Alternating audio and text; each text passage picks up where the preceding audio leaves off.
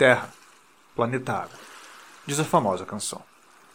Quando olhamos para um globo terrestre, ou diminuímos bastante a visualização no Google Maps, vemos que os trechos que representam a Terra firme e os territórios espalhados sobre ela, onde se concentra o todo da população humana, estão cercados por um vasto espaço azul, que preenche a maior parte da superfície do planeta.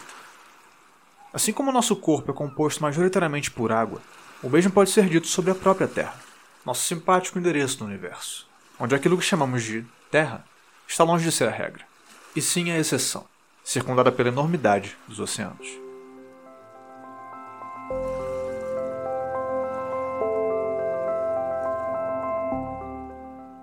Quando pensamos em explorar lugares onde nunca estivemos, sobre descobrir os segredos do universo, o lugar para o qual nossas mentes tendem a ir é o espaço.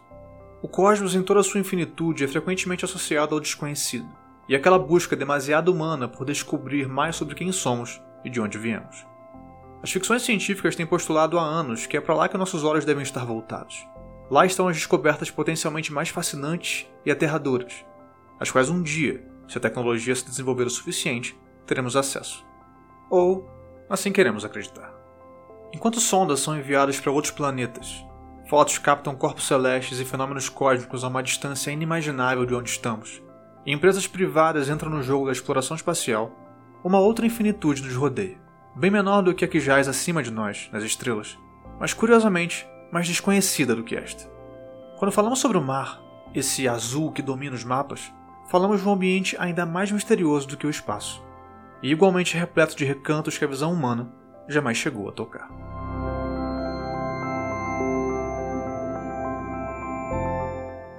Eu morro de medo do mar.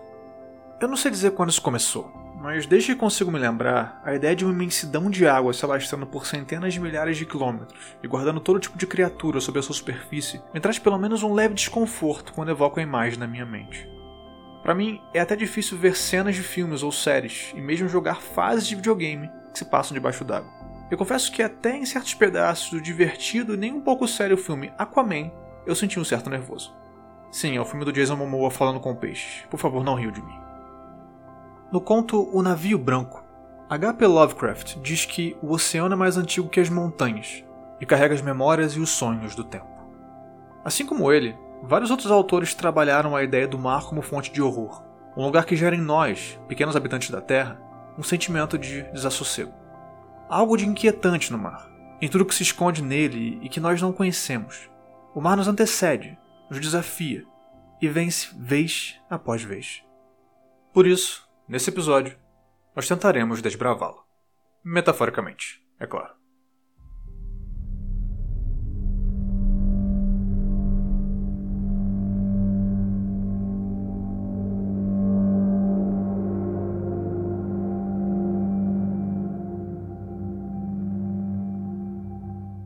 O medo compulsivo do mar e de suas profundezas tem um nome técnico: talassofobia. Não se trata do mero medo de água, a aquafobia, mas do temor de grandes faixas de água, do que potencialmente habita debaixo delas e de profundezas aquáticas em geral. Sintomas de talassofobia podem incluir aceleração dos batimentos cardíacos, náusea, transpiração excessiva e falta de ar. Para algumas pessoas, sequer é necessário estar próximo do oceano para que essas reações se manifestem. Ver uma foto do mar ou mesmo imaginar-se debaixo d'água pode ser suficiente para o corpo começar a responder. Em casos mais severos, o tratamento para superar esse medo pode envolver até mesmo hipnose. A fobia é um transtorno de ansiedade causado pelo medo irracional de coisas ou situações que muito provavelmente não têm de fato o poder de nos causar um mal que imaginamos, seja porque se trata de algo inofensivo, como um copo de água, seja porque podemos tomar precauções que nos protegem inteiramente do perigo que tememos, como por exemplo, nunca mais chegar perto de uma praia na vida. Mas, diagnosticados ou não com um transtorno de ansiedade, os seres humanos intuem há milênios que o mar esconde perigos. E não apenas os mais óbvios.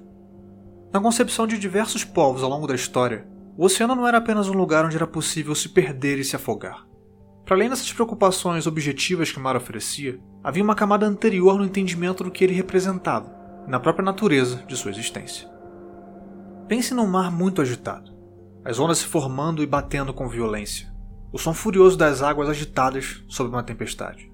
Diante dessa imagem, não é difícil fazer uma associação com um estado de desordem. Um oceano bravio não pode ser controlado. Diante da sua fúria, não há nada que possamos fazer. Uma única onda poderia nos atingir e arrastar para longe, e jamais ouviriam falar de nós novamente. Uma onda realmente grande tem um potencial destrutivo incalculável, como evidencia o trágico episódio das tsunamis que atingiram países como Indonésia, Índia, Sri Lanka e Tailândia em 2004, para ficar num só exemplo bem conhecido.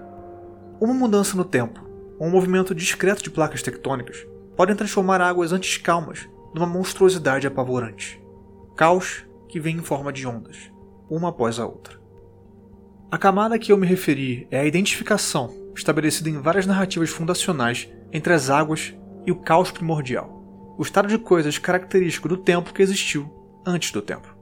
Apesar da esperada variação nos temas e nas figuras apresentadas, é curioso perceber como esse motivo está presente nas histórias de criação de diversas culturas diferentes, havendo algum contato comprovado entre elas ou não. O que havia antes de tudo? Antes dos deuses, dos seres humanos, da Terra? As civilizações antigas tinham respostas variadas para essa pergunta, mas muitas delas postulavam em suas narrativas que havia água. E água num estado revolto, desorganizado, caótico. Essas águas muitas vezes são identificadas com certas entidades, e o ato de criação que dá início ao mundo, como conhecemos, ou como aqueles povos e culturas conheciam, tinha a ver com a derrota dessas entidades e uma reformulação no universo, agora com as águas sendo controladas e postas em seu lugar. É assim no Enuma Elish, narrativa fundacional suméria, escrita como poema e uma das histórias mais antigas que se conhece. Nela, um desordenado oceano primevo era tudo que existia, e as águas se dividiam em dois tipos, e dois deuses anteriores a todos: Apsu e Tiamat. A primeira tábua do poema diz que suas águas se misturaram. Apsu e Tiamat representavam tipos diferentes de águas, sendo primeiro as águas doces, que dão origem a fontes e rios, e a segunda, as águas salgadas do mar. A dualidade também implica na aplicação de categorias de masculino e feminino, a primeira para Apsu, a segunda para Tiamat. Da união deles, surgiram todos os demais deuses, Lamu, Lahamu, Anshar, Kishar, e eles passaram também a se reproduzir, dando origem a outros deuses mais jovens. Tudo parece em ordem, certo?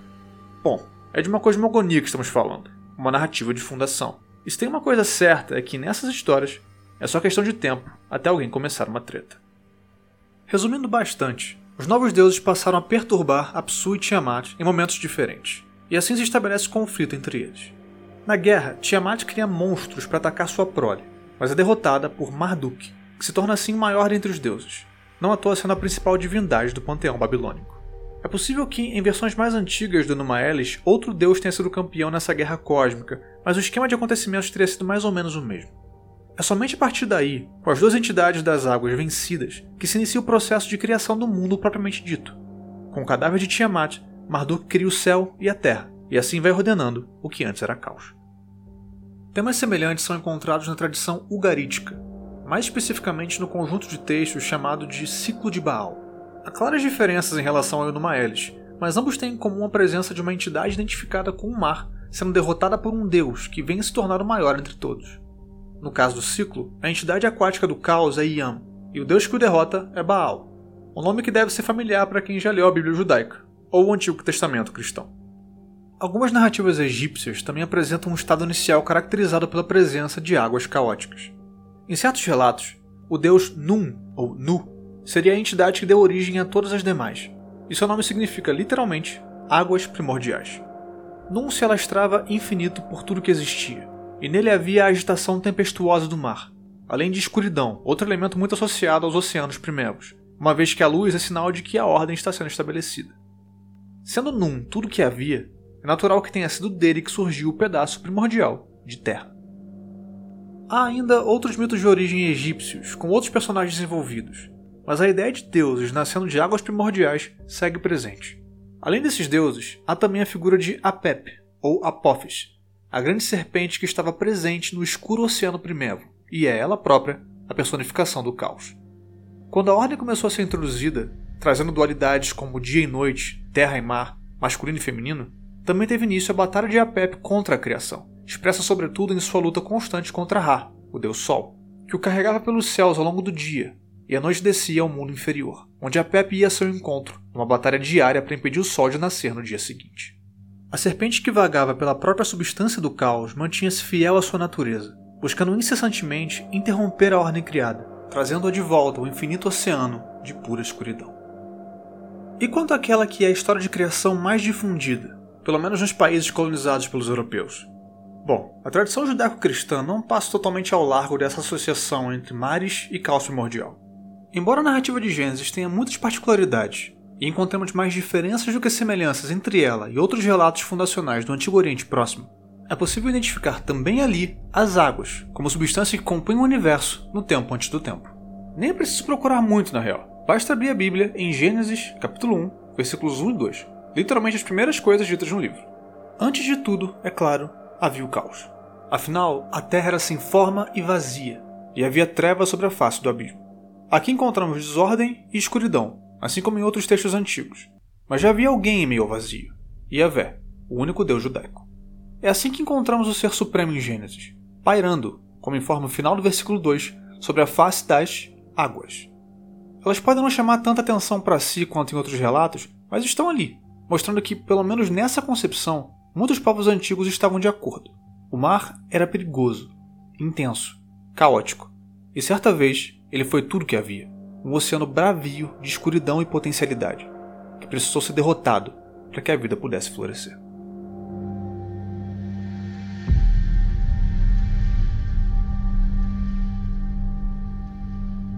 Outra face desse entendimento dos mares como a representação do caos é a crença em monstros marinhos, criaturas enormes e de intenções nebulosas que fazem da profundeza o seu lar. E aqui não se trata apenas do pensamento de homens e mulheres da Idade do Bronze, mas de gente comparativamente mais culta. Lembra das aulas sobre as grandes navegações na escola? Lembra das reproduções de mapas nos livros de história? Vários deles continham figuras de monstros que, segundo se acreditava na época, habitariam naquelas regiões. A presença dessas criaturas na imaginação popular fala sobre outro aspecto do medo do mar, nossa incapacidade de dominá-lo e conhecê-lo por inteiro. Claro que existem antecedentes mitológicos para a crença em monstros marinhos, e já passamos por alguns deles, como a Tiamat do Enumaelis. Alguns de seus filhos são monstruosidades marinhas, e a descrição da própria Tiamat parece sugerir que a sua aparência também era bestial. O Yam, que é vencido no ciclo de Baal, também era uma criatura monstruosa, e provavelmente é da figura dele que deriva uma outra um tanto mais conhecida, pelo menos pelo nome, o Leviatã, enorme serpente marinha que faz parte do folclore judaico e é citado algumas vezes ao longo do Antigo Testamento, confirmando a crença na sua existência. Mas dificilmente esses monstros continuariam a assombrar as mentes e os mapas por tantos séculos se não houvesse algum fundo de verdade sobre a sua existência. Por fundo de verdade, eu não quero dizer que de fato existe uma gigantesca serpente de várias cabeças vagando pela escuridão dos oceanos, mas sim que o avistamento de certos animais marinhos muito reais, hoje conhecidos e catalogados, certamente ajudou a fortalecer a noção de que os mares escondiam monstruosidades semelhantes àquelas das quais falavam os mitos. Tudo tem a ver com as referências. Se as suas foram estabelecidas a partir de narrativas que contêm seres terríveis que habitam as profundezas, quando um animal marinho um pouco mais estranho for visto, isso será tomado como confirmação de que as histórias estão certas e de que ali há monstros. Assim, não é absurdo supor que os tentáculos de uma lula gigante tenham sido tomados pelas várias cabeças de um Leviatã, por exemplo, ou por um Kraken, outra criatura mitológica dos mares, saída diretamente da imaginação escandinava. De fato, a lula gigante é um ótimo candidato ao animal marinho real que foi transformado pela imaginação humana em monstro. Sua aparência incomum, o tamanho intimidador, as enormes quantidades de peixe que devorava e o turbilhão gerado por seu mergulho de volta à água não poderão ser interpretados como outra coisa além de evidências de um mundo vasto e hostil escondido sob a superfície dos oceanos. Outro animal que provavelmente foi inspiração para os desenhos de monstros dos mapas europeus foi a baleia. Apesar de frequentemente dóceis, elas por vezes eram retratadas despedaçando embarcações, como um lembrete de que não é muito sensato se aproximar demais de um bicho tão grande. Não era incomum que os cartógrafos as desenhassem com traços bestiais, como presas e dentes intimidadores. Além disso, circulou durante muito tempo a ideia de que os animais terrestres teriam equivalentes aquáticos. Daí as ilustrações um tanto estranhas de seres que lembravam cachorros, porcos ou mesmo leões, mas viviam no mar. Diante disso, não deixa de ser curioso que de fato existam certos animais marinhos batizados com nomes de animais terrestres, como leão marinho, cavalo marinho e por aí vai. Os monstros que assombravam os mapas antigos eram quase sempre resultado direto do depoimento de marinheiros. Pessoas simples e de pouca instrução que poderiam honestamente tomar um animal estranho que nunca viram antes por um monstro marinho. Ou, com uma ou duas doses de bebida a mais, descrever um tronco boiando na água como uma enorme serpente marinha. De toda forma, é somente com os avanços do conhecimento científico que os mares deixariam de ser o domínio dos seres míticos. É esse o fenômeno observado a partir do século XVII, quando os monstros começam a desaparecer dos mapas. à medida que as histórias de marinheiros vão sendo substituídas por ilustrações cada vez mais realistas e acuradas das criaturas avistadas em viagens marítimas. A observação mais objetiva e científica da natureza, aliada a uma das mais importantes invenções da história, a prensa gráfica, criaram as condições para que o conhecimento sobre a vida do mar se tornasse mais difundido. Assim, passamos a entender que os monstros não eram de fato monstros, apenas animais que não tínhamos ainda a capacidade de descrever e de secar. Os mares iam sendo desbravados, e no mesmo movimento, como consequência direta, desmistificados. Mas isso não resolveu tudo, é claro. Assim como o espaço, o oceano e suas profundezas seguem despertando um estranho fascínio em nós, o que pode ser verificado pela ficção, que continua oferecendo histórias sobre os perigos desconhecidos que ambos os lugares escondem.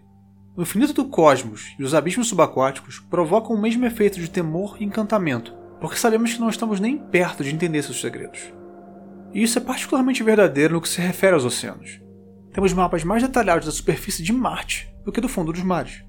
Enquanto ficamos embasbacados com a foto de um buraco negro localizado a 55 milhões de anos-luz da nossa galáxia, nosso conhecimento sobre o que acontece a algumas poucas centenas de metros abaixo da superfície da água é mínimo. E não é por falta de pesquisas e tentativas. A exploração do fundo do mar apresenta dificuldades muito específicas, o que a torna um desafio mais complexo até mesmo do que colocar gente no espaço. Muito dessa dificuldade tem a ver com as condições naturais das grandes profundidades, caracterizadas por visibilidade zero, já que é tão fundo que a luz não alcança, além de temperaturas baixíssimas e pelo nível esmagador de pressão atmosférica, certamente o problema mais difícil de resolver, sobretudo quando se fala do envio de veículos tripulados para o fundo. O risco, o alto custo e a complexidade técnica são os obstáculos no caminho de um mapeamento mais minucioso das profundezas oceânicas, bem como da catalogação da fauna ali existente. Falando em fauna, quando olhamos para alguns dos exemplares dos seres que habitam as grandes profundidades, descobertos por sondas que conseguem descer distâncias que os seres humanos não conseguiriam, não é estranho se a primeira palavra que nos vier à mente para descrevê-los for alienígena. Espécies de peixes, enguias, crustáceos, vermes e outras categorias cuja aparência é tão estranha que nem parece que estamos vendo algo que vive aqui, no mesmo planeta que nós. E como ainda conhecemos uma porcentagem muito pequena dessas áreas mais profundas, é quase certo que novas espécies e fenômenos sejam observadas cada vez que uma nova sonda é enviada. Por exemplo, no ano passado, num cânion a pouco mais de 600 metros de profundidade no Oceano Índico, foi filmado que pode ser o animal mais longo já descoberto. Trata-se de um sifonóforo, animal do mesmo filo das anêmonas e águas-vivas, que é formado por colônias de células que se reproduzem repetidamente, formando um corpo comprido que lembra uma corda. O sifonóforo avistado nesse cânion tem cerca de 45 metros o tamanho de um prédio de 15 andares. Pelas fotos divulgadas, você estaria perdoado se nem sequer percebesse que se trata de um ser vivo. É um tipo de existência tão distante e alheia à nossa que praticamente não há paralelos entre ela e a fauna a qual estamos mais acostumados. Uma pesquisa rápida sobre criaturas que habitam em fossas abissais vai mostrar exemplares semelhantes em estranheza, de uma biologia que conseguiu, de algum modo, se adaptar aos lugares mais hostis do planeta. E a vida aquática não é a única coisa que chama atenção lá embaixo. Também no ano passado, um mapeamento feito na região da Grande Barreira de Coral, na Austrália, revelou uma estrutura separada do restante da barreira, cuja altura chega a impressionante 500 metros. Para efeito de comparação, isso é mais alto que o Empire State Building e está debaixo d'água, completamente indiferente a nós.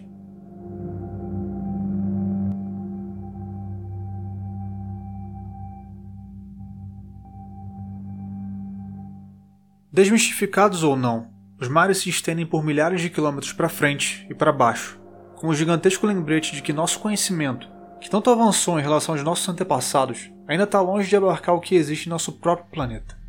Ainda há profundidades não exploradas, regiões não mapeadas onde nem um mínimo fragmento de luz consegue penetrar. É claro que eu sei que a probabilidade de serpentes marinhas de várias cabeças de deuses antigos com cara de polvo e asas de dragão estarem adormecidos ali é bastante pequena. Mas isso não impede que a minha mente, queira eu ou não, se pergunte o que mais há na profundeza que não conhecemos, lá onde nosso olhar não alcança, nossos robôs ainda não chegaram e talvez nunca cheguem. É da natureza humana buscar saber o que não sabe e até onde não fomos, e existem boas razões para isso. Mas, pelo menos da minha parte, sempre vai haver uma voz, talvez irracional, mas ainda assim insistente, perguntando se é mesmo uma boa ideia descer tão fundo vai saber o que pode estar ali nos observando. O Randômico é escrito e produzido por mim, Josué de Oliveira. A arte é do Bruno Grande. Siga-nos no Twitter. Os links estão na descrição do post. e não deixe de ler a nossa bibliografia. Os recados são os mesmos de sempre. Vocês já estão carecas de saber, mas eu vou falar de novo. Nos siga no Spotify, deixe aquela avaliação bacana na Apple e recomende esse episódio caso você tenha gostado dele. Tudo isso ajuda demais. Eu vejo vocês na próxima, para mais algum assunto aleatório. Um grande abraço e até lá.